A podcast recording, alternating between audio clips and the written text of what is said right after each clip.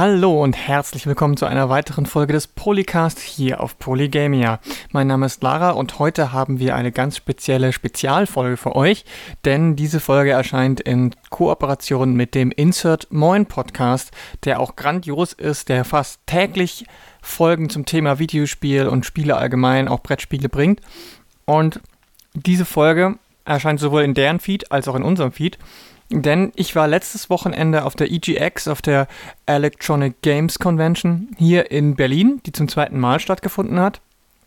Und habe da nicht nur auf einem Panel gesprochen, sondern auch eben auf der Insert 9 Podcast Couch gesessen. Zweimal nämlich bei dem guten Micha, der da den ganzen Tag saß und eine ähm, Sache nach der anderen gemacht hat, ohne große Pausen. Und ich habe zum einen zum Thema Queer Games gesprochen, wo, bei dem war auch, bei der Folge war auch Nina Kiel zu Gast. Und dann danach nochmal zu dem Thema Film und Games und interaktiver Film. Und äh, die heutige Folge ist quasi die Aufzeichnung von der Gesprächsrunde über Queer Games.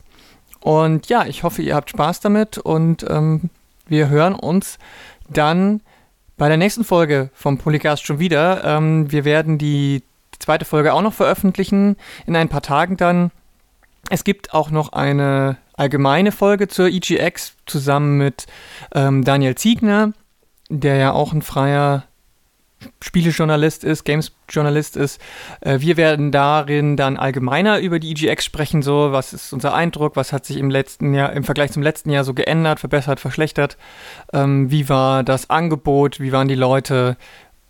Das wird dann auch noch passieren, sodass wir insgesamt äh, drei Teile zur EGX dieses Jahr haben werden, die jetzt in den nächsten Tagen nach und nach veröffentlicht werden.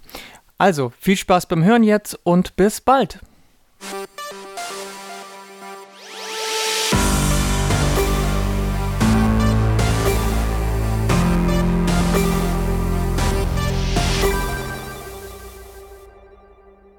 Sehr schön.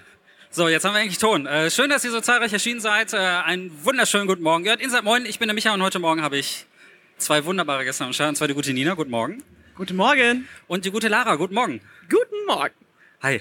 Und äh, das ist der ähm, Insert Moin äh, Podcast Sofa. Wie soll das eigentlich heißen? Podcast Sofa, Bühne, Hoshi? Keine Ahnung. Äh, Klingt und, gut. Äh, und äh, wir sind ein bisschen verspätet mit dem Programm, ähm, weil Deutsche Bahn, das sage ich jetzt vor jedem Cast, da wird das so richtig schön reingedrückt wird, Salz in die Wunde. Und ähm, aber äh, das Programm wird normalerweise so gemacht. Und bevor wir jetzt zu dem heutigen Thema kommen, also heute geht es um die Darstellung von queer, LGBT eigentlich, äh, aber das ist ja sehr, sehr schwierig auszusprechen, deswegen sage ich queer, in Spielen. Aber bevor wir jetzt in dieses Thema reingehen, äh, ganz kurz ein paar Takte zu euch, Nina.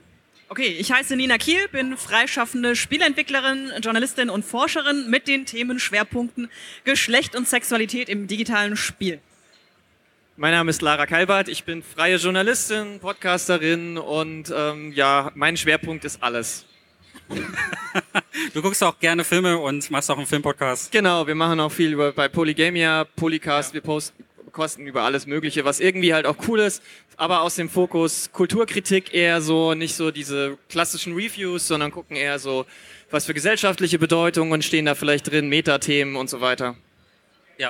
Und Nina ist auch öfter zu Gast auf, äh, auf Events und, und du redest auch öfter über das Thema und so weiter. Ich, ich rede manchmal in Mikrofone, auf Bühnen und auch in Podcasts. Das so stimmt. wie hier. Sehr schön. Ähm, heute ist ein, das ist ein wichtiges Thema, was wir heute haben. Und ich fand, mhm. äh, dass wir das, ich wollte es unbedingt auf die Bühne bringen, weil es ein Thema ist, das jetzt einfach die letzten Jahre auch einfach sehr präsent war. Und nicht zuletzt, äh, als der erste Teaser-Trailer zu The Last of Us irgendwie rauskam, waren alle so, oh, was ist, was geht hier los? Also die Leute haben oh, oh, oh gesagt, nicht wegen der Gewalt, da sind Köpfe geplatzt und lauter Menschen gestorben, sondern zwei Mädchen sich geküsst haben. Und, und wir hier in Europa so, hä? Wieso? Was, ist, was stimmt mit den Leuten nicht? Warum regen sich alle so auf? Und ich glaube, das war so der Punkt, wo auch der Mainstream bemerkt hat, hat ähm, dass die Darstellung von Queer in Spielen etwas problematisch ist. Und ich würde ganz gerne mit euch darüber reden, wie es früher war, ähm, wie der heutige Status ist und was sich eigentlich rein theoretisch ändern muss und was aber eigentlich schon ganz gut geworden ist, was sich gebessert hat. Und vielleicht, bevor wir zu Last of und den ganzen aktuellen Kram kommen, lass uns mal ein paar Jahre zurückgehen in die 80er. Ähm, und da mal kurz, also da habe ich, ich habe ein bisschen den Eindruck, ich habe ein bisschen recherchiert und ich habe den Eindruck, dass alle Leute, die homosexuell waren oder die transgender waren und so, da eigentlich eher in Unterhaltungsmedien so als Witzfigur herhalten mussten. Stimmt das? Ja, entweder als Witzfiguren oder eben klassischen, negativ konnotierten Sinne als queer, also verquer, abweichend, unnormal oder als bösartig durchgedreht. Das waren die beiden Varianten, die wir seit den 80er Jahren vorwiegend gesehen haben und die einfach deshalb gut zu funktionieren schienen, weil sie ähm, in Abgrenzung zu dem Heldenstandard traten. Die Helden waren damals klassischerweise weiß und heterosexuell, also Heteronormativität zog sich durch das ganze Medium und dementsprechend funktionierte das andere eben als Abgrenzung. Und weil Heterosexualität dem Heldentum vorbehalten war, war Queerness dann natürlich konsequenterweise das moralisch verwerfliche, abtrünnige, widerwärtige. Zumindest im Mainstream. Also, weil das ist mir auch immer ganz wichtig zu sagen, dass seit es Spiele gibt, digitale Spiele, gibt es auch queere Leute, die Spiele gemacht haben. Und wenn die Spiele gemacht haben, waren die queeren Identitäten darin nämlich nicht das, sondern eben die positive Seite. Die waren dann die HeldInnen, die waren, ähm, die waren dann eben nicht die, die, die Bösen. Ähm, und das war auch von damals schon von der Darstellung her deutlich besser als eben der Mainstream. Also schon da hat man gesehen, dass diese Unterscheidung zwischen Mainstream und Indie, Self-Publishing ähm, direkt losging und sich halt leider im großen Teil bis heute auch so durchgezogen hat. Ähm, das hat man ganz gut gesehen, weil es gab bis äh, Mitte des Jahres hier in Berlin auch eine Ausstellung im Schwulen Museum, Rainbow Arcade hieß die, und da wurde halt auch die queere Gaming-Historie sehr eindeutig gezeigt, an vielen auch spielbaren Beispielen. Und deswegen ist es zum Beispiel auch für mich ganz wichtig, das zu erwähnen, weil sonst heißt es ja immer, ja, das ist so ein Trend, das ist jetzt was Neues. Queere, queere Sachen in Spielen sind jetzt so, oh, der neue heiße Scheiß, alles muss jetzt plötzlich queer sein. Nee, es war schon immer so. Ihr habt es nur nicht gesehen oder sehen wollen. Und deswegen ist diese, dieser historische Fakt auch ziemlich wichtig. Da sollte man noch ergänzen, im Rahmen der Ausstellung wurde eins der mutmaßlich ersten Spiele aus der queeren Community ausgestellt. Caper and the Castro hieß das. War von äh, Anfang 80er, der Anfang der 80er. Also es hat wirklich früh angefangen, dass die Community selbst diese Repräsentation versucht hat einzubringen. Aber damals lief das noch komplett unterm Radar. Ich glaube 85 war das sogar, ne? wenn, mich, wenn mich nicht alles täuscht. Aber das hat relativ früh angefangen. Aber diese Spiele, also die Ausstellung ist deshalb so bemerkenswert, weil dort viele Spiele präserviert worden sind. Also die einfach irgendwie im digitalen Nirvana verloren gegangen wären. Deswegen ist diese, diese Ausstellung so wichtig. Ähm, lass uns mal kurz den Mainstream definieren. Also Mainstream war für mich halt vor allen Dingen die Darstellung in Filmen. Also Filme und Spiele haben natürlich eine Wechselbeziehung und sehr viele Autoren von Spielen haben sich sehr, sehr stark von ähm, Filmen beeinflussen lassen. Und da fällt mir eigentlich ein sehr aktuelles Beispiel ein, das eigentlich auch heute noch vor ein paar Jahren erst war, nämlich James Bond. Ähm, da hat man. Hä? Ah, ist noch da, ja, okay. der Ton war plötzlich weg. Da war das zum Beispiel so, dass in James Bond, da gibt es einen Charakter, der wird Javier Bardem, das war Skyfall sogar. Das ist ein relativ aktueller Film eigentlich. Und es gibt da so eine Szene, wo die beiden so ein, so ein, so ein, so ein Verhör haben, sich so gegenüber sitzen, also so wirklich so gegenüber. Und die reden, reden, reden, irgendwie diesen ganzen super äh, James Bond-Kram, Bösewicht, bla bla bla. Und dann gibt es diese eine Stelle, wo Javier Bardem den Bond so aufs Bein packt. For no reason. Und du sitzt da und, hä, was soll das heißen? Und es soll natürlich die, die, die, die Heterosexualität von diesem James Bond-Charakter, diesem Macho-Typ total durcheinander bringen. Und er wird natürlich dann auch nervös. Also es ist dann so an so eine Stelle, wo er dann irgendwie sagt so, oh, ich weiß nicht, wie ich diesen Menschen einordnen soll. Und das war so ein Punkt, wo ich dachte, hm, warum muss ein Bösewicht das haben? Warum ist das eine böse Eigenschaft, ähm, homosexuell zu sein? Warum ist es böse, das was ihr sagt, ne? Warum ist es böse, quer zu sein? Und wenn selbst, also, und gerade die Daniel Craig Bonds dachte ich eigentlich immer, ich bin jetzt nicht der größte Bond-Fan, aber ich hatte das Gefühl, es geht so in, schon in die richtige Richtung, mehr so in Richtung Psychodrama und man versucht diesen Charakter zu machen. Und da habe ich nicht erwartet, dass sie auf sowas Plumpes zurückfallen. Und das war ja in den 80ern und 90ern noch sehr viel krasser, oder? Ja, da, da greift eben genau dieser Prozess, den wir gerade beschrieben haben, dass man von einem heterosexuellen Helden ausgeht, annimmt, dass das Publikum überwiegend heterosexuell ist und deswegen dieser Schreckmoment überhaupt funktioniert, sich übertragen lässt auf das Publikum.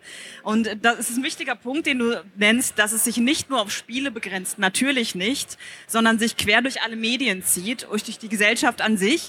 Aber in Spielen ist das schon besonders auffällig gewesen, gerade so in den 80er, 90ern, weil Spiele so gezielt an ein sehr eng gefasstes Publikum vermarktet wurden. Da war eben doch der heterosexuelle Mann oder Junge im Blickfeld, das war die Kernzielgruppe und dementsprechend hatte man keine Probleme damit, dieses Feindbild aufzubauen, weil viele Spieler auch tatsächlich so empfunden haben. Und deswegen sehen wir in den 80er und 90er Jahren vor allem diese Witzfiguren und diese Feindbilder, die allesamt queer sind. Ja, vor allem, weil bei deinem Beispiel ist es auch jetzt äh, ganz prägnant.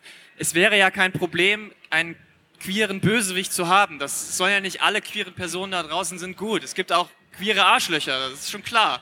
Aber wenn das in dem Film halt nur dazu, das ist eine reine funktionale Sache, weil diese, diese scheinbare Homosexualität oder man weiß es ja gar nicht genau von dem Charakter von Javier Badem, die wird ja dann nicht mehr thematisiert, gar nicht. Also es gibt keine Backstory dazu, es wird, diese queere Identität ist nur für diesen Shock-Value da und das ist das Problem. Ähm, und wenn man zum Beispiel jetzt in die Spiele schaut, Far Cry hatte ja durchaus auch den einen oder anderen sehr queer gecodeten Schurken. Und auch da ist es so, dass es, das wird nicht irgendwie gut thematisiert. Es ist einfach nur, um eben dieses Anti-Ding noch stärker in den Vordergrund zu gehen. Er ist nicht nur irgendwie ein Massenmörder, er ist nicht nur irgendwie, keine Ahnung, Faschist so, sondern er ist auch noch schwul. Ne? Als ob das zusammenhing. Und das ist das Problem genau, was du sagst, dass es an Alternativen mangelt. Wir haben wenig positive Repräsentation, zumindest bis Mitte 2000 gehabt. Langsam öffnet sich das ein bisschen. Und dadurch war die Assoziation automatisch queer gleich böse oder moralisch verwerflich oder verrückt. Und umgekehrt eben heterosexuell gleich tugendhaft und gut. Und dadurch ist das ein Problem. An sich spricht natürlich überhaupt nichts dagegen, queere Bösewichter zu haben, Frauen zu zeigen in Opferrollen, in Bösewichterrollen und so weiter, solange man eben auch andere Rollen anbietet. Ja, und das ist so das Krasse. Also gerade bei diesem Thema, Filme haben mich da ganz stark geprägt. Klar, ich bin mit diesen Filmen aufgewachsen und so. Und ähm, bei James Bond dachte ich, äh, klar, habe ich nicht viel erwartet, aber diese Entwicklung war, weil das ist so ein aktuell, ist aus den 2000ern der Film. Ich glaube, Skyfall ist fünf Jahre alt oder so. Äh, es ist der vorletzte, glaube ich, ne? Und ähm, das war so aktuell und ich dachte, warum macht man das? Und die, die Sache ist, dieses, es gibt Indie-Filme, die, die aber trotzdem ganz andere Charaktere zeigen, nämlich gerade diese Beispiele zeigen, die ihr habt. Es ist halt so, nur wenn man Geld, das ist das Traurige, wenn man Geld verdienen will, dann muss man solche Charaktere machen. Wenn man Kunst machen will, dann stellt man sie ganz normal dar. Und das, das, das ist so, so aus meiner Sicht so merkwürdig, dass man da irgendwo beim Schreiben sich überlegt, wie kann ich diesen Charakter eigentlich noch düsterer und noch irgendwie unangenehmer fürs Publikum machen. Und das, das, das ist so greift es eigentlich. Ich meine, was kann man dagegen machen? Also jetzt haben wir dieses Anti-Beispiel, was wäre denn ein positives Beispiel? Naja, zum ersten Mal, als allererstes Mal mehr als eine queere Person überhaupt in, in diesem Spiel oder in dem Film drin zu haben. Dass du halt sagst, okay, es gibt solche und solche Figuren.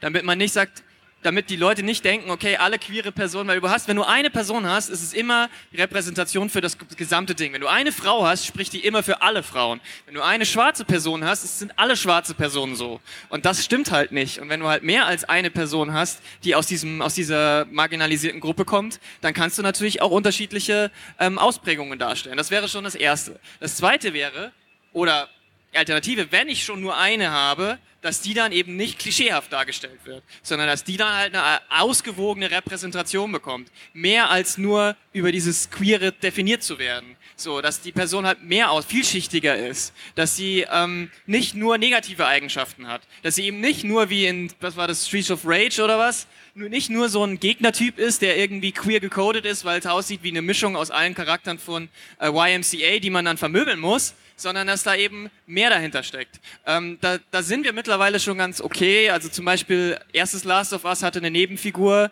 Ähm, ich weiß gerade nicht, wie der Typ heißt. Den trifft man außerhalb der Stadt. Hieß er Sam oder so? Keine Ahnung. Ja, ja. Ähm, der war ja auch queer, zumindest angedeutet, dass da eine schwule Liebesbeziehung war. Der sah ganz normal aus. Das war ein ganz normaler Typ. Der wurde jetzt auch ansonsten nicht irgendwie total schlecht dargestellt. Ähm, da war natürlich dann eher ein anderes Problem, worauf wir bestimmt auch noch zurückkommen, nämlich, äh, dass viele dieser queeren Darstellungen dann aber äh, immer einen tragischen Beigeschmack haben. Also das wäre zum Beispiel so zwei Sachen, die mir sofort einfallen würden. Also mehr Repräsentation und die dann auch ein bisschen vielschichtiger. Das wäre das eine. Ja, mehr Differenzierung auf jeden Fall, dass die Personen als Personen dargestellt werden und eben nicht nur reduziert werden auf diese eine Eigenschaft. Das lässt sich natürlich nicht in allen Spielen bewerkstelligen. Also in, in Brawlern zum Beispiel hat man in der Regel keine besondere Hintergrundgeschichte, dass die man auserzählen könnte. Aber einem Menschen mehr Charaktereigenschaften zu geben, die ihn auszeichnen als nur dieser eine, das wäre der wichtigste Punkt. Naja, zum Beispiel, wenn man jetzt bei diesem Fighting-Spiel bleibt, ähm, da gibt's auch die Möglichkeit, Textboxen einzublenden. Und wenn man den besiegt hat, zum Beispiel, den einen queeren Charakter, dass der dann eine Textbox sagt, ja, ich wurde von dem Oberschurken dazu ge gezwungen, weil zum Beispiel, keine Ahnung, der hat mich sonst hat mich auch verprügelt, weil er ein Bully ist oder irgendwie sowas. Das hätte dem Ganzen einen ganz anderen Spin gegeben noch. Und ja. das hätte man damals auch schon machen können. Ja, ja. Jetzt haben wir ja so gesagt, was, den, was früher passiert ist, wie es früher war. Jetzt fallen mir so, wenn man diesen Zeitsprung nach heute macht, so ein paar Beispiele ein, die sie, wahrscheinlich sehr vielen auch in den Sinn kommen, die populär sind. Zum Beispiel die Charaktere aus Overwatch.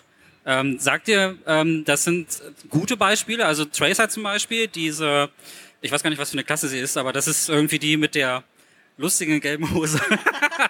Ja, so ein Damage-Dealer, ne? Die Ein hält nicht viel Damage-Dealer, aus ne? und macht schnell Ja. viel Schaden. Äh, super bekannte Figur mit dem Visor und so weiter und so. Und ähm, das ist ja in dem Spiel ja eigentlich überhaupt nicht wichtig, was für eine, was für eine sexuelle Ausrichtung sie hat. Und äh, es gibt aber eine optionale Hintergrundgeschichte, die ist ausgekoppelt vom Spiel, die findet irgendwo in einem, Comic. in einem Comic, glaube ich, statt, ne? Und dort wird erzählt, dass sie eigentlich zu Hause außerhalb dieses Turniers eine Freundin hat. Und ähm, was meint ihr? Also hilft das dabei? Helfen solche Charaktere oder ist es hier so ein bisschen schwierig? Weil es ist ja auch, es ist, es wird zwar nicht thematisiert, aber es ist gleichzeitig auch so optional, dass es eigentlich gar nicht Teil des Spiels ist.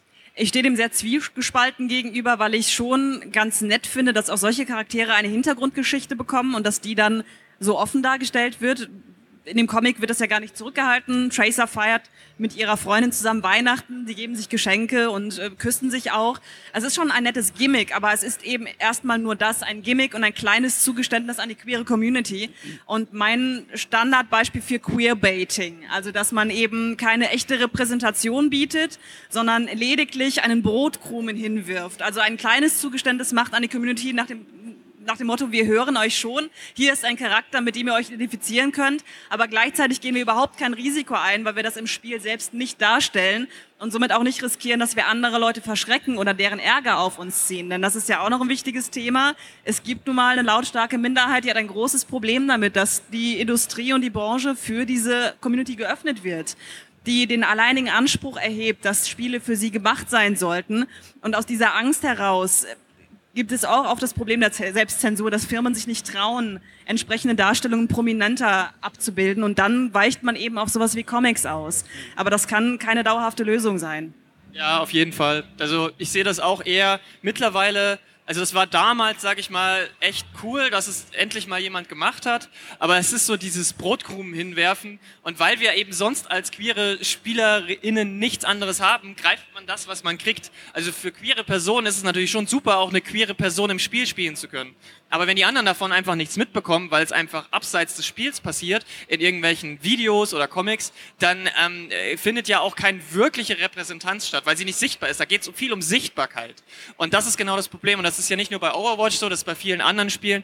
Gerade wenn es so Hero-Sachen sind, sei es jetzt Shooter oder weiß ich nicht, irgendwelche ähm, ähm, Team-based ähm, ähm, Spiele oder eher auch sowas wie The Last of Us, genau das gleiche Spiel. Du hast in der Hauptstory spielt die queere Identität von, ähm, äh, von der Hauptfigur, von der weiblichen Hauptfigur keine Rolle. Du hast einen DLC, der optional ist, der dann ihre queere Vorgeschichte darstellt und es gibt einen Comic, der vor dem DLC spielt, der das auch nochmal untersucht. Aber in dem Hauptspiel kriegst du davon nichts mit. Das heißt, ähm, wenn du das Spiel einfach nur so spielst, dann fehlt diese Repräsentanz, obwohl du eigentlich einen queeren Charakter da drin hast. Und deswegen war vielleicht auch jetzt dieser Backlash dann so krass, weil plötzlich im Nachfolgerspiel das in äh, Teil der PR plötzlich wurde, weil Teil der Lore ist es ja. Aber die Lore allein bringt halt nichts, wenn sie unsichtbar bleibt. Aber PR ist ein gutes Stichwort. Ich sehe das noch aus einem anderen Grunde kritisch. Und zwar sorgt die Unterrepräsentation der Community dafür, dass jeder kleine Brotkrumen dann zu einem riesigen Brot gemacht wird, dass die Leute sich so sehr über dieses bisschen Repräsentation freuen, dass es durch die Schlagzeilen geht. Auch dieser Kuss zum Beispiel im Trailer zu Last of Us 2 ging quer über alle Webseiten, quer durch die Magazine und das ist kostenlose PR. Also das kann auch Marketingstrategie sein und nichts anderes. Das unterstelle ich Naughty Dog jetzt nicht, aber mitunter sollte man das aus dieser Perspektive sehen. Will die Firma vielleicht einfach nur mehr Aufmerksamkeit, sowohl von der Community als auch generell, das ist kostenlose Werbung, oder meinen sie es ernst und wollen sie wirklich einen Beitrag zur Repräsentation leisten? Es ist nicht verkehrt, nichts verkehrt daran auch, ökonomische Erwägungen mit reinspielen zu lassen. Das macht jede Firma, sollte aber nicht der Hauptbeweggrund sein. Ja, vor allem finde ich das ganz witzig, weil du auch vorhin gerade gesagt hast, es verkauft sich nicht oder so, an, aber das ist ja Bullshit. Ich meine, die queere Community auf der Welt ist riesengroß, da steckt ein einfach unausgeschöpfter Markt drin. Also wenn es gute Repräsentation gäbe, dann wäre da ja auch viel Geld zu holen, das einfach liegen gelassen wird. Das sieht man ja daran, dass wir alle nach diesen kleinen Strohhalmen schon so lechzen, weil wir nichts anderes haben. Wenn das mal richtig wirklich passieren würde, dass in einem AAA-Titel eine queere Person die Hauptfigur ist, in der auch wirklich alles gezeigt wird, was diese Person queer macht, die Identität auch wirklich ausgespielt wird und vielleicht auch Teil des Konflikts ist, weil natürlich nicht nur queere Repräsentation von Menschen, sondern auch die Themen, die darum basieren, wären ja auch Möglichkeiten, Geschichten zu erzählen. Ich bin ja langsam auch ein bisschen leid, immer dieselben Themen von irgendwelchen Weltrettungs und ach ja, der Typ muss irgendwie eine Frau retten oder was auch immer. Da könnte man ja auch neue Themen einfach akquirieren, die dann auch vielleicht für alle interessant sind. Also auch finanziell steckt eigentlich da noch Potenzial drin, was nicht genutzt wird. Und dafür gibt's ja mehr als genug Belege mittlerweile. Ihr habt ja gerade zum Beispiel über Gone Home gesprochen in dem anderen Podcast oder nehmen wir Dream Daddy als Beispiel, das kurzzeitig auf Platz eins der Steam-Charts stand. Eine, ein Spiel, eine Dating-Simulation über schwule Männer beziehungsweise alleinerziehende Väter. Etwas, von dem man sich vor zehn Jahren noch nicht vorgestellt hat, dass das überhaupt vermarktbar wäre. Aber die Leute haben sich wie verrückt darauf gestürzt und haben gezeigt, diese Spiele, die funktionieren auch finanziell sehr, sehr gut. Vor allen Dingen ist da die, ähm, ist da die Queerness oder, oder die Homosexualität nicht einfach nur ein Bullet Point auf der Verpackung. Das ist halt eben da genau das, was, den Eindruck habe ich nämlich auch. Also wenn man, wenn man sich so einige Spiele anguckt, dann heißt es so, hey, wir haben jetzt auch einen schwulen Charakter hier, guck mal, wie schwul der ist. Und mehr, mehr Charakterzeichnung gibt's aber nicht. Das ist alles. Also man, der taucht auf und hat so ein paar Sprüche und das ist, ähm, und mehr passiert da nicht. Also es ist, es ist kein Charakter drumherum gebaut, sondern die einzige Charakterzeichnung, die dieser Mensch bekommt, ist, dass er homosexuell ist. Hey, war's. I'm gay. Ja, genau. Hey, I'm gay. Äh, guck mal. Sieht so, man wieder ganz gut bei Apex Ja. zum Beispiel. Genau. Apex Legend hatte ja auch zwei queere Pe Personen Genau. drin, von denen man aber nichts anderes weiß, außer dass sie halt irgendwie queer sind. Und das ist, um nochmal auf Filme zurückzugehen, man sieht es auch an Filmen, da gibt es ja immer so Begriffe, es gibt ja so Leute, so Charaktere wie den Quotenschwarzen zum Beispiel, und es gibt auch den Quotenschwulen oder die Quotenlesbe, die einfach nur da ist, um irgendwie eine Form von Diversität, Diversität einzubauen, aber die sind nicht wirklich in dieser Geschichte verankert, die sind nicht wirklich Charaktere. Das sind nicht echte Figuren, das sind nicht echte Ausgaben. Und das Film, und Dream Daddy ist deshalb so geil, weil diese Figuren halt einfach echte Menschen sind. Und weil sie vor allen Dingen aber auch, auch nicht so wie, sie waren halt schrecklich normal. Das fand ich so gut an diesem Spiel. Und ich glaube, das ist so das, was so ein bisschen fehlt. Also man sieht es an Indie-Filmen, man sieht es an Indie-Spielen auch immer wieder. Ähm, da gibt's auch ein anderes Beispiel, das ich ganz gut fand. Kennt ihr Fragments of Him? Fragments of Him. Das ist ein Spiel, das fand ich auch sehr berührend, weil es mir halt auch dargestellt hat und mir auch nahegebracht hat, wie ähm, es sich anfühlen muss, in so einer Lage zu sein, wie die Mitmenschen mit dir umgehen, das soziale Umfeld. Ähm, weil da war das so, da spielt man äh, quasi die Erinnerung von ähm, einem schwulen Paar und das läuft aber nicht so gut, weil es in der Umgebung immer Widerstand gibt. Also weil die Eltern zum Beispiel etwas dagegen haben, weil die Arbeitgeber etwas dagegen haben, weil äh, sogar die eigene Großmutter ähm, was dagegen hat. Und man spürt von allen Seiten, dass da dieser Widerstand ist und, und die Leute werden einfach von links und rechts nicht in Ruhe gelassen. Es gibt immer diesen gesellschaftlichen Druck und, Fra und Fragments of Film hat das total gut dargestellt und man hat, natürlich ist es nicht vergleichbar mit der echten Erfahrung, aber ich habe so eine Idee und so einen Eindruck davon, wie es sich vielleicht anfühlen muss, in so einer Lage zu sein.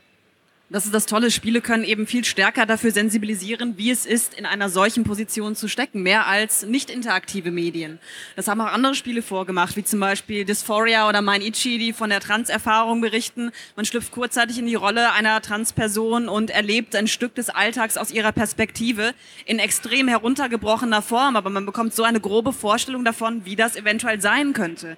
Und da steckt so viel Potenzial in diesem Medium, das leider noch nicht ausgeschöpft wird, aber ausgeschöpft werden kann. Und es passiert zunehmend glücklicherweise einfach, weil Spiele auch immer leichter zu machen sind, weil die Tools zugänglicher sind, leichter zu bedienen und die Menschen selbst autobiografische Spiele machen können, aus ihren eigenen Erfahrungen berichten können, was vor 15 Jahren noch nicht wirklich denkbar war, einfach weil es zu schwierig war, Spiele zu entwickeln. Also da zeichnet sich schon eine Entwicklung hin äh, zu diesem diesem Tagebuchformat ab, dass Leute aus ihren eigenen Erfahrungen berichten und wir so ganz neue Einblicke gewinnen. Und das ist extrem wertvoll. Ja, und nicht nur entwickeln, sondern auch verbreiten. Also du hast ja sowas wie itch.io, wo eben jeder Mensch das nicht äh, veröffentlichen kann und auch direkt eine Community hat, die das spielt. Wenn du es früher halt auf irgendeiner Diskette oder einer CD dein Spiel entwickelt hast, ja, wer spielt das denn an? Die Leute, die du kennst. Weil sonst nimmt es ja keiner wahr. Und heutzutage über die öffentlichen Plattformen ähm, kann man das halt auch zugänglich machen. Und was ich halt auch so schade finde, weil du gerade diese, diese Reibung von der Gesellschaft und so weiter, wenn wir uns mal Spiele anschauen, die das so auch durchaus möglich machen, sind ja ganz viele so Rollenspiele. Dragon Quest, äh, Dragon, Dragon Age, Inquisition, jetzt auch bei Greedfall ganz aktuell hast du ja immer die Möglichkeit zu romanzen, auch in Mass Effect und so weiter. Immer auch so ein bisschen schwierig, weil es ja nur eine Möglichkeit ist. Das heißt, es ist ähm, weiterhin eine Option. Aber selbst wenn du diese Option durchführst, bleibt es auf dieser reinen emotionalen, sexuellen Ebene. Und das fand ich zum Beispiel jetzt gerade bei Greedfall, ist mir das sehr ähm, komisch vorgekommen, weil du rekrutierst verschiedene Menschen aus vers verschiedenen Fraktionen. Und wenn du, du kannst immer nur zwei BegleiterInnen dabei haben und mit manchen kannst du nicht überall hin, weil die Fraktionen verfeindet sind. Dasselbe passiert aber nicht mit Leuten, wenn du eine queere Person spielst. Also, weil da gibt es zum Beispiel so Hardcore-Religiöse, die wirklich sehr nah am Hardcore-Christentum dran sind, inklusive Inquisition. Die haben aber kein Problem damit, wenn du als ähm, lesbische Frau da auftauchst, was natürlich Quatsch ist, weil gerade Religion da ziemlich schwierig ist. Also warum wird das nicht auch ausgespielt? Das ist nur ein kleiner, da könnte man Quests dazu machen, da könnte man Storylines zu machen und das würde auch nur die Realität widerspiegeln. So bleibt es dabei, dass du versuchst, die Leute ins Bett zu bringen und das war's. Weiter wird diese Queerness in diesen Spielen auch nicht ausgelotet und das ist auch ein Problem. Was Konflikte betrifft, stellt sich natürlich immer das Problem, wen möchte man ansprechen und wie? Denn die queere Community hat ja im Alltag genug mit Problemen zu tun. Deswegen ist es eigentlich auch mal ganz positiv zu sehen, man kann in diese Spielwelt eintauchen und wird nicht diskriminiert wegen seiner sexuellen Orientierung oder Identität. Das kann etwas sehr positiv sein, wenn es bewusst so gestaltet wird. Aber wenn man es einfach außen vor lässt, weil man es nicht auf dem Schirm hat oder diese Geschichte nicht auserzählen möchte, dann ist das natürlich durchaus kritisch zu sehen. Ja, vor allem, weil diese ganzen Nebencharaktere haben ja immer Story-Missionen. Aber die drehen sich halt nie darum. Und äh, weil es auch nur immer um diesen Erfüllungsakt der Sex, also dieses Romance läuft immer nur darauf, dass man am Ende mit der Person angedeutet Sex hat. Sonst hat die Queerness da überhaupt keine Rolle. Und das Queerness ist nicht nur Sex. Und das ist das Problem dabei. Also man kann es auch positiv darstellen, indem man sagt, okay, da gibt es dann zum Beispiel irgendwie einen homophoben Angriff, aber dann stellt sich die Gruppe hinter diese Person zum Beispiel. Das wäre ja auch ein positiver Spin von dieser Thematik, dass es Support gibt aus der eigenen Community. Und das würde den queeren Menschen ja auch helfen. Da fällt ja. natürlich sofort Mass Effect als Beispiel ein, ne? das wahrscheinlich die meisten Leute gespielt haben. Da finde ich halt schade, dass man das über eine Alienrasse versteckt. Weißt du? Also man kann nicht einfach einen Menschen dahinstellen, der queer ist, sondern man muss irgendwie eine Science-Fiction-Erklärungen dafür finden. Also das ist, glaube ich, ich, glaub, ich weiß nicht, welcher Teil von Mass Effect, aber da gibt es doch diese blaue, dieses blaue Wesen, das sich mit allem Möglichen paaren kann. Und ähm, man denkt sich, ja, warum, warum so verstecken? Warum ja, es, gibt schon, es gibt schon queere Menschen in den Ja? Spielen, doch, doch. Ja. Aber zum Beispiel im ersten Teil halt keinen schwulen Mann, der wurde erst nachgetragen. ne? Da hatte man so. mehr Auswahl als weiblicher Charakter und dann dachte sich, ach nee, Moment, wir müssten eigentlich auch eine Option für homosexuelle Männer bieten. Äh, die Option war natürlich etwas eingegrenzt, aber es gab sie und das war halt damals auch im AAA-Bereich ein Novum. Deswegen würde ich das schon positiv hervorheben. Ähm, und finde es auch gut, wenn Charaktere dann in ihrer Sexualität klar ausdefiniert sind. Das also heißt, okay, diese Figur kann man wirklich nur daten, wenn man eine Frau oder einen Mann spielt, weil sie eine eindeutig definierte Sexualität hat. Es gibt ja in Open-World-Titeln immer häufiger das Konzept der Player-Sexuality. Das heißt, egal welches Geschlecht man spielt, alle Charaktere fühlen sich automatisch zu einem angezogen. Das sehe ich extrem kritisch, weil es keine Form der Repräsentation ist. Und vor allem bedeutet es, wenn man zum Beispiel ein, eine heterosexuelle Figur spielt, dann sieht man nirgends, nirgends Queerness in dieser Welt. Die wird einfach ausgelöscht, weil sich alles an einem selbst orientiert. Und das ist der falsche Weg. Ja, ja. Ist denn, ähm, jetzt haben wir ja vorhin Dream Daddy als Positivbeispiel genannt. Äh, Gibt es denn andere, außer Story of Him, Spiele, wo ihr sagt, okay, das haben die echt cool gemacht und da könnten sich größere Spiele eine Scheibe von abschneiden? Gone Home auf jeden Fall, ganz klares Positivbeispiel. Ja, auf jeden Fall. Ähm, es gibt im Indie, das ist ja das, im Indie-Bereich gibt es zahllose Spiele. Ich könnte jetzt zehn auf, aufzählen. Das Problem ist nur, solange es im Indie-Bereich stattfindet, reicht es halt einfach nicht. Und ich verstehe es nicht, warum. Also wenn wir jetzt uns das Spielejahr 2019 anschauen, also mir ist kein einziges Spiel im Double-A oder Triple-A-Bereich eingefallen, das irgendwo was mit Queerness drin hatte. Nicht mal irgendwo ein Fitzelchen Queerness überhaupt vorkommt. Und das ist erschütternd. Also und auch im, im Indie-Bereich greifen wir immer wieder auf diese mehr oder weniger dieselben Spiele zurück. Wir reden immer über Dream Daddy, wir reden immer über ähm, ähm, dieselben Spiele, Her Story und so weiter. Night in the Woods. Night in the Woods. Wunderbares Beispiel. Tolles aber Beispiel, aber auch immer wieder genannt. wie alt jetzt schon. Gibt. Ne? Genau. Und klar gibt's dann auch ähm, jedes Jahr so die besten queeren Indie-Games 2019. Die gibt's auch dieses Jahr. Aber ich will mal die besten queeren äh, Mainstream-Titel dieses Jahr sehen. Und das reicht halt nicht, wenn dann eine Figur irgendwo vielleicht mal äh, in der optionalen Sache ein queeres Dings hat. Das ist zu wenig. Vor allen Dingen ja auch, die Genres sind ja auch immer gleich, ne? Es sind immer entweder Vision Novels, Adventures, äh, Ja. Walking Sims, doofer Name, Narrative Adventures. Ja, genau, ja, ähm, genau. Und die, oder aber nie mal so ein Rennspiel. ein Ego-Shooter, ein, Ja. ein, weiß ich nicht, ein Action-Game, irgendwie äh, was, was anderes. Also es sind, es sind natürlich immer diese sehr auf Erzählung prädestinierten Spiele und ähm, das ist so, dass diese Spiele meistens, also die Indie-Games meistens auch auf das Problem halt immer aufmerksam machen wollen. So. Und es ist aber nicht Teil einer, sagen wir mal, einer, einer Fantasy-Welt oder so. Es geht also diese positiven Beispiele, die du jetzt gerade angesprochen hast, die, das wäre ja eigentlich dann so also etwas Unbefangenes. Es ist ein queerer Charakter und der ist so und Punkt. Es ist einfach Teil dieses Charakters und es wird nicht weiter negativ oder positiv. Es fl- fließt einfach mit ein. Es ist Teil dieser ganzen Welt.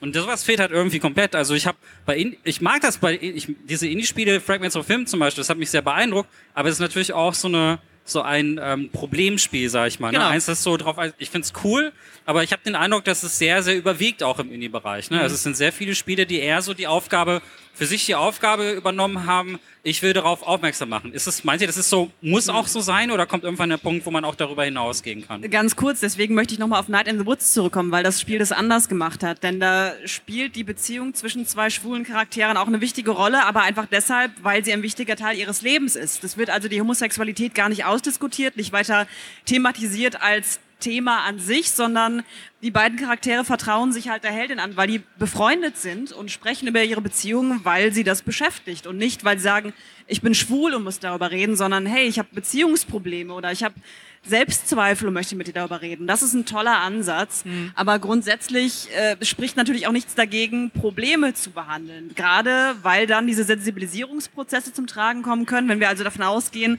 dass ein Großteil der Spielerinnenschaft immer noch eher heterosexuell, mitunter auch männlich ist, dann kann man diesen Menschen halt neue Perspektiven eröffnen und Denkanstöße geben. Ja, auf jeden Fall. Ich meine, es ist ja auch nicht so ganz unlogisch zu sagen, okay, wer macht diese Spiele und wa was, warum machen sie das? Und häufig macht man, schreibt man Stories oder macht irgendwas Kreatives, aus, weil man irgendwas mitteilen möchte. Und wahrscheinlich bei äh, Story äh, Fragments of Him war es wahrscheinlich so, dass die Person, die das Spiel gemacht hat, genau dieses Thema auch machen wollte. Und das passiert ja ganz häufig, dass dann Leute eher aus so einem Unwohlsein oder eine negative Sache sowas rausbringen wollen. Und die positiven Beispiele sind ja meistens eher Teil einer anderen Geschichte, weil sie nicht des, der Fokus der Geschichte sind. Und das, äh, deswegen würde ich nicht sagen immer, dass es dabei sein muss. Es kann dabei sein. Also ich meine, Heaven Will Be Mine ist zum Beispiel auch ein schönes äh, Spiel. Da wird das jetzt auch nicht total problematisiert. Das ist einfach Teil der Geschichte. Du kannst es machen. Und wenn nochmal zurück auf den, auf deine, auf, weil du immer so von Film her ges gesprochen hast. In anderen Medien passiert das schon deutlich stärker. Also wenn man zum Beispiel mal das große Mainstream-Medium Comics in den äh, mit reinnimmt, da ist Queerness mittlerweile so dermaßen im Mainstream angekommen, dass du gar nicht mehr ohne auskommen kannst. Selbst Marvel und DC haben mittlerweile mehr als den einen Token Queeren, die auch teilweise wirklich eigene ähm, Geschichten bekommen, die sich damit auseinandersetzen. Ähm, vor ein paar Jahren ist Iceman zum Beispiel, einer der X-Men, hat sich ähm, äh, als schwul geoutet und das war ein großes Problem innerhalb dieser Gruppe auch und für ihn, weil es schwer war, mit seiner eigenen Sexualität auch äh, irgendwie klarzukommen. Und das ist Teil ähm, von vielen Leuten, äh, wenn sie als queere Menschen aufwachsen. Aber es gibt auch eben einfach Geschichten, die bei denen das völlig normal ist. Zum Beispiel äh, in diesem Comic hier, Goddess Mode, geschrieben von einer gewissen Zoe Quinn, die man vielleicht noch kennt aus anderen Kontexten. Ja. Und da geht's um, äh, gibt's, geht's um eine Gruppe von äh, jungen Frauen. Ähm, und eine davon sagt halt irgendwann mal so, nee Leute, ich gehe jetzt nicht mit euch saufen, ich gehe zu meiner Frau und meinen Kindern. Völlig normal, ohne dass es irgendwie noch thematisiert wird, größer darüber hinaus. Aber am Ende kommt es dann wegen doch wieder raus, dass es wichtig war, weil wenn es darum geht, was auf dem Spiel steht. Und auf dem Spiel für diese Person steht eben ihre Familie. Und das ist für queere Menschen genauso wichtig, als wenn das jetzt ein Mann mit einer Frau und zwei Kindern wäre. Ist genau das Gleiche. Also die, die Wichtigkeit ist genauso da. Und man kann eben auch sagen, dass es allgemein genug ist. Weil egal, ob ich jetzt queer oder nicht queer bin, Familie bedeutet einem manchmal ziemlich viel. Und dafür lohnt es sich dann zu kämpfen. Super Punkt, dass äh, man universelle Geschichten erzählen kann mit Fokus auf queere Menschen, denn die Erlebniswelten sind von vielen Menschen, zumindest in einer, im gleichen Kulturkreis, sehr, sehr ähnlich. Das erste Verliebtsein kann oft sehr, sehr ähnlich sein. Man kann Geschichten erzählen, die viele Menschen berühren, selbst wenn sie nicht unmittelbar von diesen Erfahrungen betroffen sind. Ja, da ist auch, ich frage mich auch, wir haben, sind ja eingestiegen mit, ist es ein Trend? Warum machen das plötzlich so viele? Und es gibt so böse Zungen, die sagen, ja, ähm, da geht es quasi nur darum, Aufmerksamkeit zu bekommen. Wie nehmt ihr das wahr? Also Ist es, stimmt es, dass es da auch Entwickler gibt, die das nur nehmen, um halt irgendwie auf sich zu ziehen, also auch in die Entwickler, weil sie vielleicht kein anderes Thema haben? Oder glaubt ihr, ist es so eine Sache, da kann es eigentlich nicht genug von geben? Gibt es auch Negativbeispiele, wo man sagt, das ist guter Wille, aber irgendwie nicht richtig angekommen oder so? Die gibt's auf jeden Fall. Ähm, in den meisten Fällen sind es meine, meiner Einschätzung nach aber eher gescheiterte, ernsthafte Versuche. Das häufig das Problem gegeben, dass EntwicklerInnen selbst die entsprechende Perspektive nicht mitbringen, aber eine Geschichte erzählen möchten. Es betrifft genauso zum Beispiel auch People of Color, dass man dann entsprechende Charaktere einbindet in ein Spiel, ohne diese Menschen selbst zu konsultieren, Leute aus der jeweiligen Community und dann einfach eine Geschichte strickt, die weit von dem entfernt ist, was diese Menschen wirklich erleben. Oder dass Charaktere dann extrem unglaubwürdig wirken. Das ist der häufigste Fehler, der gemacht wird, der sich eigentlich leicht vermeiden lässt, indem man Leute gezielt konsultiert auch dafür bezahlt. Das muss man leider immer dazu sagen, denn häufig wird erwartet, gerade von, von Minderheiten, dass sie kostenlos ihre Beratungsdienste zur Verfügung stellen, um einen positiven Fortschritt zu erreichen. Das kann es natürlich nicht sein. Aber es gibt diese entsprechenden Stimmen, die man konsultieren kann und so lassen sich viele, viele Fehler direkt vermeiden. Ja, das auf jeden Fall. Ähm, mehr queere Menschen in den Entstehungsprozess mit einbinden wäre schon mal ein großer Anfang. Ähm, ich würde jetzt nicht sagen, dass ich so viele Beispiele kenne, wo ich sage, da hat jemand bewusst irgendwie einfach nur so dieses Queerbaiting mit eingebunden, um dafür Aufmerksamkeit zu bekommen. Aber es läuft schon oft genug trotzdem noch schief. Selbst bei Last of Us ist es meiner Meinung nach im Endeffekt bisher immer schief gelaufen. Weil was für eine queere Repräsentation haben wir? Eine, wo die queere Person immer tragische Erfahrungen damit macht. Riley, die erste, der erste Love Interest von der von von äh, Ellie ist tot.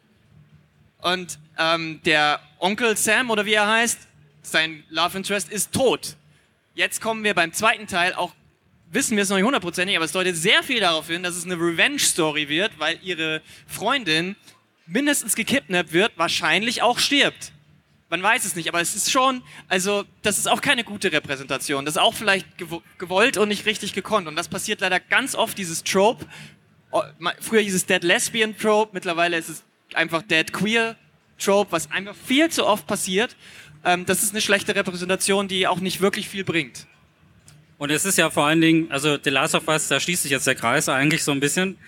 Es ist ja auch so ein apokalyptisches Szenario, kommt ja auch noch mit dazu. Ne? Das heißt, ich finde das, warum muss das in so einem schwierigen Umfeld auch stattfinden, ähm, diese, diese Darstellung? Warum, also entweder, ich habe auch ein bisschen Angst vor Last of Us 2, muss ich ehrlich sagen. Also ich, ich finde auf der einen Seite, also ich bin, ich bin so, ich fand den ersten echt cool, weil ich halt Horrorspiele total mag und ich fand das echt beängstigend. So, ich fand vor allen Dingen beängstigend, dass die Menschen da eigentlich sehr viel gruseliger waren als die ganzen Kreaturen. Oh, yeah. Ja, ja, und das war echt ein cooles Horrorspiel. Also weil ich Survival-Horrorspiele einfach liebe und für mich ist es ein Survival-Horrorspiel.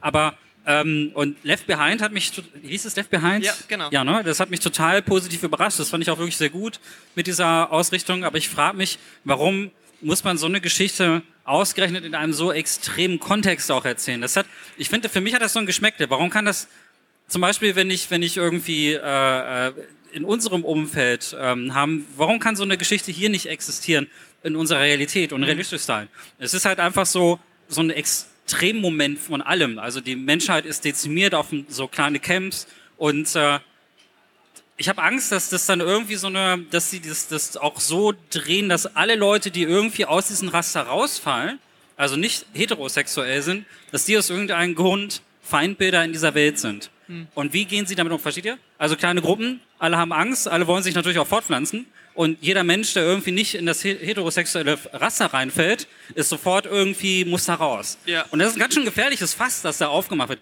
Das ist der Eindruck, den ich jetzt habe. Und warum sollten die Leute es hassen? Warum sollten die Leute zwei liebende Mädchen hassen? Denk mal weiter. Also da ist ja niemand wer. Der ist halt, also sind, wie viele Leute sind in diesen Camps? Das wird ja erzählt in Last of Us 1, vielleicht 100 ja, oder ja, so, irgendwie ganz wenige. Und da muss das ja noch mehr Gewicht haben, so irgendwo. Und das ist so ein Urinstinkt, so ein, so ein biologischer Instinkt, den einige Leute nicht abschalten können, den sie immer noch im Hinterkopf haben. Und ich habe ein bisschen Schiss davor, dass es in Last of Us 2 einfach so ein Riesenthema wird und sie nicht damit umgehen können. So, weil, na, weiß ich nicht. Also dieses Reproduktionsding ist auf jeden Fall immer ein großes Thema, wenn es um Queerness geht. Weil da kommt ja dann immer dieses Pseudo-Argument, ja, wenn wir alle queer wären und niemand mehr heterosexuellen Verkehr hätte, dann stirbt die Menschheit aus. Das ist Bullshit, wissen wir alle. Es gibt ja auch queere Tiere, sterben ja auch nicht aus. Und auf der anderen Seite, wenn ich mir so angucke, was wir mit unserem Planeten machen, ist vielleicht auch besser, wenn wir aussterben. äh, die ja. queer-Leute sind die Letzten, die noch überleben, weil alle Heten sind alle ausgestorben. Ist so okay, erstmal.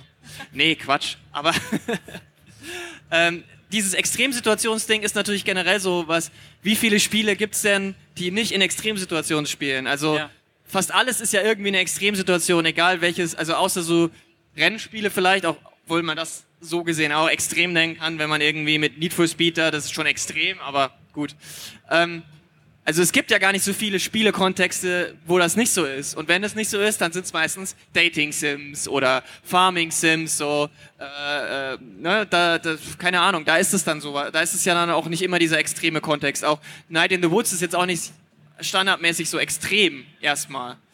Ähm, aber zum Beispiel Life is Strange ist ja auch sofort wieder dieses End, End of the World Ding dabei. Warum? Warum kann diese queere Liebesbeziehung zwischen diesen zwei Mädchen nicht in einem normalen Umfeld passieren? Da wären, sind ja genügend Themen drin. Du hast Mobbing in, den ersten, in der ersten Folge, du hast, äh, du hast Dynamiken am Campus, du hast irgendwie dieses, äh, diesen, diesen äh, Ser Serienkiller. Warum muss da noch dieses End of the World apokalyptische auch noch mit dabei sein, die dann auch noch so geframed wird, dass die Liebesbeziehung zu Chloe das apokalyptische Moment auch irgendwie mit auslöst. Ich sehe da eher ein generelles Problem beim digitalen Spiel, dass man möglichst viel Spannung erzeugen möchte, dass man glaubt, man braucht immer noch mehr, um die Leute bei Laune zu halten, dass man sich immer noch nicht traut, sich allein auf Geschichten, auf Charakterinteraktionen zu verlassen, sondern etwas mehr bieten muss. Zum Beispiel ein apokalyptisches Szenario. Und das gerade in AAA-Games, ne? dass man die Befürchtung hat, sonst verliert man die StammspielerInnenschaft, die springen dann ab und suchen sich was anderes. Dabei äh, glaube ich nicht, dass das so ist, beziehungsweise es lässt sich anhand einiger Titel ja schon nachvollziehen, dass das nicht so ist. Es ist halt wenig Risikobereitschaft da. Man versucht immer noch die gleichen Formeln immer und immer wieder abzuspielen, sich nutzbar zu machen, weil sie sich marktwirtschaftlich bewährt haben. Und äh, darauf ist das meines Erachtens am ehesten zurückzuführen. Da sehe ich gar nicht nur den Zusammenhang zu Queerness, dass man sich nicht traut, eine queere Liebesgeschichte ohne diesen Zusammenhang zu erzählen. Man traut sich einfach kaum Geschichten ohne solche Zusammenhänge zu erzählen. Punkt. Ja, ja genau. Und nochmal, um nochmal auf deinen apokalyptischen oder postapokalyptischen Punkt zurückzukommen, das ist einfach, das ist ja dann nicht nur für die Queers gefährlich. Das ist, da steckt ja eine ganz perverse, ähm, also pervers im Sinne von ekelhaft gefährliche äh, faschistische Ideologie dahinter, weil es sind ja nicht nur die Queers, die dann aussortiert werden, es werden die Alten aussortiert, es werden die ähm, Menschen mit Behinderungen aussortiert, alle die oder die Leute, die nicht gut arbeiten können, Menschen mit Mental Health Problemen, das wird dann alles aussortiert und das ist ja für die ganzen Gruppen genauso gefährlich. Also es ist ja, bleibt ja dann nicht bei den Queeren stehen. Die sind aber genauso Teil dieser bedrohten Gruppierungen wie alle anderen auch und deswegen ist genau dieses dieses Argumentationsding auch so ziemlich verdreht, finde ich. Und ähm, genau deswegen ist es wichtig, dass trotzdem auch in diesen Szenarien diese Gruppierungen alle vorkommen. Die Frage ist auch da halt, wie stelle ich es dar? Weil man könnte ja auch ähm, äh, sagen, okay, man stellt dann die Postapokalypse so dar, dass es eben, dass die queeren Communities endlich unter sich auch in Frieden leben können, weil sie eben nicht mehr ständig von außen bedroht werden, weil sie sich irgendwo ein Refugium, Refugium geschaffen haben, wo sie in Frieden leben können. Und das ist dann paradiesisch für die. Das könnte man ja auch erzählen, wird aber in der Regel nicht gemacht. Naja, du willst dann lassen wir es auch noch ein Action-Spiel haben. Oder irgendeine Art von Konflikt. Aber das ist halt eben das Ding, was mir aufgefallen ist. Last of Us könnte jetzt auch einfach in der Apokalypse spielen, fertig. Aber es ist halt einfach so ein zentraler Punkt in der Geschichte und ich bin sehr gespannt, weil es kommt drauf an, wie sie damit umgehen werden. Wir werden wann kommt's raus? Im Mai 2020. Ja, ungefähr so. Ja. Eventuell. Ja, man weiß es äh, ja Frühjahr, nächstes Jahr. Und ähm, ich bin gespannt, weil ähm, entweder es wird total gut erzählt, dass diese diese faschistische Umgebung dort existiert und der Charakter von Ellie ist so geschrieben, dass wir uns sofort mit ihr identifizieren können und sofort nachvollziehen können, wie schlimm das für sie ist. Ähm, oder es, es geht total nach hinten los. Also ich fand die Trailer bisher voll scheiße, weil es nur Gewalt gezeigt hat. Ich weiß nicht, aber ich bin mal gespannt, dass das Ding. Habt ihr denn so das Gefühl, dass jetzt, egal in welche Richtung es geht, trotzdem die Leute aufmerksam geworden sind und gesagt haben, okay, es gibt äh, da anscheinend ein äh, noch unerforschtes, in Anführungsstrichen, Feld für den Mainstream, dass da Potenzial für mehr Charaktere ist und für mehr Geschichten mit Queer? Wird Last of Us irgendwas dran ändern? Potenziell einfach, weil es im Mainstream steht und dadurch zwangsläufig mehr Aufmerksamkeit bekommt. Und generell ist die Aufmerksamkeit für dieses Thema mittlerweile etwas größer, aber zum Beispiel nicht annähernd so ausgeprägt wie beim Thema Geschlechterrepräsentation im Allgemeinen. Das spricht ja gemeinhin über die Darstellung von Frauen in Spielen. Dieses Thema ist in der Öffentlichkeit angekommen, vom akademischen Diskurs wirklich in die allgemeine Aufmerksamkeit gelangt und davon ist der queere Diskurs noch sehr, sehr weit entfernt. Aber es entwickelt sich langsam in eine Richtung, dass dem mehr Aufmerksamkeit zukommt. Ja, die Frage ist, was für eine Aufmerksamkeit kommt ihm auch zu? Also da überlasse, was können wir noch nicht sagen über den zweiten Teil, ähm, weil da hängt wirklich viel davon ab, was dann passiert mit der Figur und das kann sehr gut sein, das kann aber auch sehr, sehr schädlich sein. Und ähm, es wird ja auch viel negative Aufmerksamkeit auf dieses Thema, weil, wie du schon angedeutet hast, gerade in, in Online-Communities und äh, gibt es ja auch viel Backlash dagegen. Und das ist ja dann, kann auch schnell kippen, dass dann Leute, queere Menschen oder eben die Leute, die dann Spiele machen, sagen, oh, das ist uns zu gefährlich, das lassen wir dann doch wieder weg, weil es eben zu viel negative Sachen hervorruft. Und deswegen, also ich bin da noch unentschieden, ob das wirklich so viel mehr oder besser geworden ist.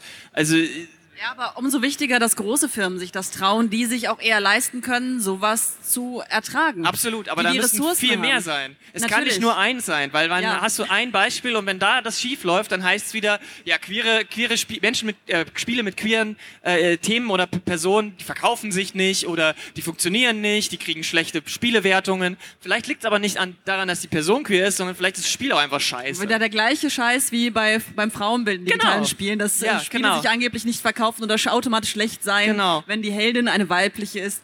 Wurde ja auch das Gegenteil bewiesen mittlerweile. Ja. Oder schon vor längerer Zeit. Hallo Tomb Raider. Ähm, ja, aber ich bin froh über jede größere Firma, die sich an das Thema heranwagt und hoffe, dass einige Leute noch nachziehen. Ja, aber ich meine, es reicht halt nicht eine. Also wie viele außer Naughty Dog gibt's denn jetzt? Also auch in die Zukunft für 2020, 2021, wie viele Spiele sind angekündigt mit queeren Figuren, die auch eine Rolle spielen, also queere Hauptfiguren, das ist ja schon utopisch, aber ähm, selbst als Nebenfigur kaum. Also das reicht halt einfach nicht. Es reicht nicht einmal alle 20 Jahre ein Spiel, wo eine queere Hauptperson ist. Das ist mir zu wenig. Ja, also vielleicht ein bisschen weniger von den Klischeehelden, die wir so überall haben, die wir wirklich überall haben und äh, dann halt wirklich, also wenn ich schon äh, fällt mir sofort Call of Duty ein. ja. wo die, wo, äh, aber es gibt ja nicht unterschiedliche Soldaten, es gibt immer nur denselben Soldaten. Mhm. Ist euch das mal aufgefallen? Also wenn man das Spiel, wenn man sich da einlässt, dann ist es immer ein und derselbe Typ. Und dann gehst, machst du das andere Kriegsspiel auf, das andere Spiel auf, ist immer noch derselbe Typ. Also selbst da, selbst innerhalb eines Genres gibt es ja wenig Abwechslung irgendwo. Es gibt wenig Genres, wo so durchgewechselt wird und wo man von diesen ganzen Klischeefiguren weggeht. Weil natürlich auf der anderen Seite sind Klischeefiguren so, dass Menschen sofort was damit anfangen können. Sie müssen sich nicht damit weiter beschäftigen. Sie können es sofort in eine mhm. Schublade packen. Ja. Das macht es halt für den Mainstream einfacher. Auf der anderen Seite ist es aber auch einfach langweilig, oder? Also wenn man eine ganze Zeit lang, also auch mal unabhängig von der von der, ob von der Darstellung hin oder her, es ist einfach auch ein Potenzial für coole neue Geschichten, oder? Ja. Also ich meine, Fall. da ist so viel Neues zu erzählen und es gibt so viele neue interessante Charaktere, durch, die durch ihre eigene Perspektive ähm, auch eine ganz eigene Sicht auf die Welt natürlich haben. Mhm. Und ich finde das schade, dass man das nicht weiter erforscht. Also da muss es halt irgendwie, irgendwie, glaube ich, ist es sehr viel ungenutztes Potenzial. Definitiv. Ja, auf jeden Fall. Und ich meine, es gab ja äh, vor, ein, vor ein paar Jahren, das hat sich ja so ein bisschen jetzt gedreht, aber gab es ja schon dieses quasi fast Meme, wo man als äh, Hauptfigur immer den gleich aussehenden äh, Mittelal Mitteldreißiger Mann mit kurzen braunen Haaren, Stoppelbart hatte, der irgendwie total austauschbar war. Und so viel hat sich daran leider nicht geändert. Es sind jetzt ein paar mehr Frauen geworden. Danke, cool. Yeah. Vielen Dank. ähm, aber da, da tut sich ja auf der Ebene schon immer noch viel zu wenig. Und das ist ja wirklich noch der nächste Schritt. Und ja. Wobei das, was du beschreibst, natürlich daran lag, dass man den Platzhalter designt hat für den mutmaßlichen Durchschnittsspieler. Ja. Der sich dann in dieser Heldenrolle wiederfinden sollte. Deswegen sahen sie natürlich alle gleich aus weil der, der weiße Mann mit braunen Haaren so als der absolute Standard gilt. Und Stoppelbart, nicht vergessen den Stoppelbart. Genau, Stopp, sehr wichtig, das ganz, stimmt. Ganz wichtig. Nur ähm, deshalb hat sich das ja so durchgesetzt. Ja, genau. Aber ich meine, ähm, weil wir, weil du schon gesagt hast, es hat ja auch schon, wir haben schon dieses ganze Spiel eigentlich schon mal mit der Repräsentation von Frauen durch. Sind wir damit durch? Nein. Wenn man sich die Auswertung von der diesjährigen und der letzten E3 anguckt, wie viele Frauen sind in der Hauptrolle? So viel besser ist es nicht geworden. Ja, da hat sich auf jeden Fall Für einen kurzen Moment sah es aus, als würde es besser werden, ne? Ja, man muss Ja. natürlich auch aufpassen, dass die, äh, der empfundene Fortschritt nicht überbewertet Ja. wird gegenüber dem tatsächlichen, einfach weil man sich selbst auch in einer Filterblase bewegt, weil man den Fokus auf dieses Thema legt und dadurch natürlich eine viel stärkere Aufmerksamkeit für sich selbst erzeugt. Ich meine, wir beschäftigen uns gezielt mit queeren Darstellungen, deswegen haben wir sehr viele Positivbeispiele, aber wenn man jetzt irgendjemanden fragen würde, dann würden wahrscheinlich nicht viele Antworten kommen. Also müssen wir auch aufpassen, dass wir uns nicht zu sehr im Thema verlieren und das falsch einordnen. Genau.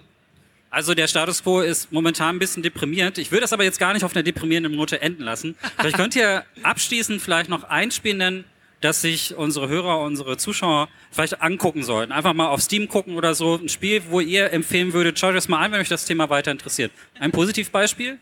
Zuerst. Ich muss nachlesen. Du musst nachlesen und ich soll jetzt aus dem Stegreif Ja, du hast deine Notizen hier stehen. Ich habe meine Notizen hier stehen. Ah, das ist so wahnsinnig schwierig. Nee, da muss ich auch kurz nachdenken. Legen wir eine Ich sag, ich, Schweigeminute sag direkt, ich sag direkt am Anfang, das, was ich vorhin erwähnt habe, Fragments of Film, fand ich super. Gibt's für Xbox, für, ich glaube für PS4, weiß ich nicht, aber auf jeden Fall auch für den PC und ist wirklich gut. Es geht nur eine Stunde.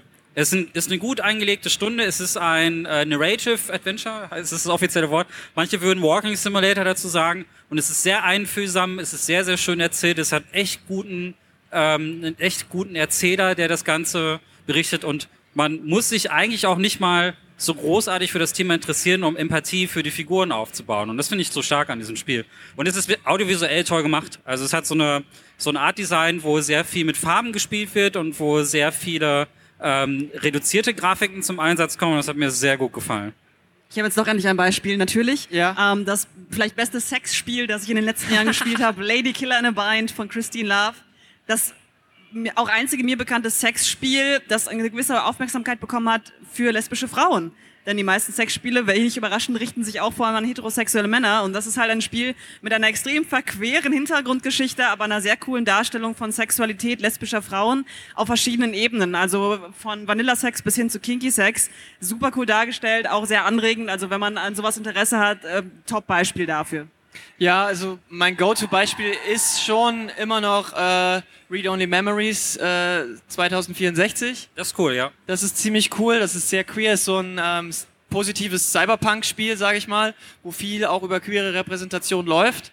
Ähm, das leider so ein bisschen den Knick gekriegt hat, weil sich der hauptverantwortliche Entwickler als ziemliches Arschloch und Creep ähm, so ein bisschen geäußert hat. Das Spiel ist nichtsdestotrotz ziemlich cool und es haben ja noch mehr Leute als nur er gemacht.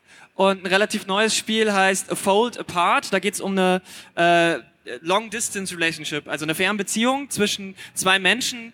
Ähm, und äh, da ist die Spieledynamik so, dass man ähm, Papier falten muss, um äh, das ist so die, die, die, die, die, das Gameplay. Aber es geht primär darum, wie diese zwei Menschen, die aufgrund ihrer Karriereentscheidungen eine Fernbeziehung führen. Und dass es natürlich bei queeren Menschen auch Probleme gibt. Ähm, und das ist also diese sehr normale Darstellung von Queerness, die ich auch sehr cool finde, dass es eben nicht darum um das Queer an sich geht, sondern dass es zeigt, queere Menschen haben teilweise genau die gleichen Probleme wie hetero Menschen. Und das finde ich ziemlich gut. Das kenne ich noch gar nicht. Vielen Dank für Das den ist Tipp. sehr neu, das ist äh, von diesem Jahr. Da bist du besser informiert. Mensch. Naja, ich, wie gesagt, ich musste extra nochmal nach dem Namen gucken, weil ich ihn schon wieder vergessen habe. A Fold Apart. Sehr, sehr cool. Vielen Dank. Ähm, komplexes Thema. Und ich glaube, dieses Gespräch sollten wir nochmal führen, wenn nächstes Jahr The Last of Us 2 rausgekommen ist, wenn wir es alle mal gespielt haben. Bitte, ja. Ich bin gespannt, wie sich das, ob da ein Ruck durch die Spielelandschaft geht. Aber ob der mehr in die Tiefe geht oder in die Höhe, weiß ich nicht. Das werden wir dann erst, werden wir erst sehen, wenn wir das Ende geht. Weil spekulieren ist ja auch doof. Also wir, können, wir wissen jetzt nur das aktuelle Material Ja, und die kommen wir schnell an die Reaktion. Grenzen. Genau. Und das ist auch unfair natürlich. Ne? Das wir haben das Spiel noch nicht gespielt. Wir müssen, ähm, wir wissen halt nur diese Reaktionen in dem Publikumssaal. Das war einfach das, das Ja. Ausschlaggebende. Ja. Ähm, aber ich, wir sind, ich bin sehr gespannt. Aber ich also ich finde halt immer, weißt du, äh, solange man noch extra ganz besonders solche queer Panels auf Veranstaltungen machen muss, sind wir noch nicht weit genug. Das ist wie mit Frauen in XY auf irgendwelchen Veranstaltungen. Solange es solche Panels noch geben muss, ist es noch nicht weit genug Ganz geraumt. besonders, wenn dann das die einzigen Panels sind, die fast ausschließlich mit Frauen besetzt Genau, sind. genau. Also das ist schon ein großes Problem. Also ich bin dir super dankbar, dass wir hier heute diese Möglichkeit hatten auf Ja, der EGX, weil wahrscheinlich wäre es ohne deine Initiative hier mit Queerness relativ schlecht bestellt gewesen auf den Bühnen. Aber das zeigt halt auch, dass wir noch lange nicht, noch lange nicht da sind, wo wir eigentlich sein sollten. Deswegen bedanke ich mich herzlich bei euch, dass ihr euch die Zeit dafür genommen habt, äh, mit mir darüber zu reden. Ich hoffe, ihr habt auch ein bisschen was mitgenommen. Ähm, jetzt nochmal zum Abschluss, wo findet man euch nochmal? Ähm, mich findet man vor allem auf Twitter. Da teile ich gerne Rechercheerkenntnisse, die ich selbst gewonnen habe oder auch Artikel zu diversen Themen.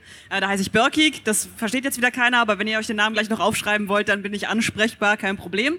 Ansonsten toure ich, wie gesagt, gerne mal durch Podcasts und habe auch ähm, Vorträge, Panels und so weiter. Kündige ich alles immer auf meiner Webseite an. Also wenn ihr Interesse habt, schaut einfach mal auf ninakiel.de vorbei. Da sind die Termine immer vermerkt.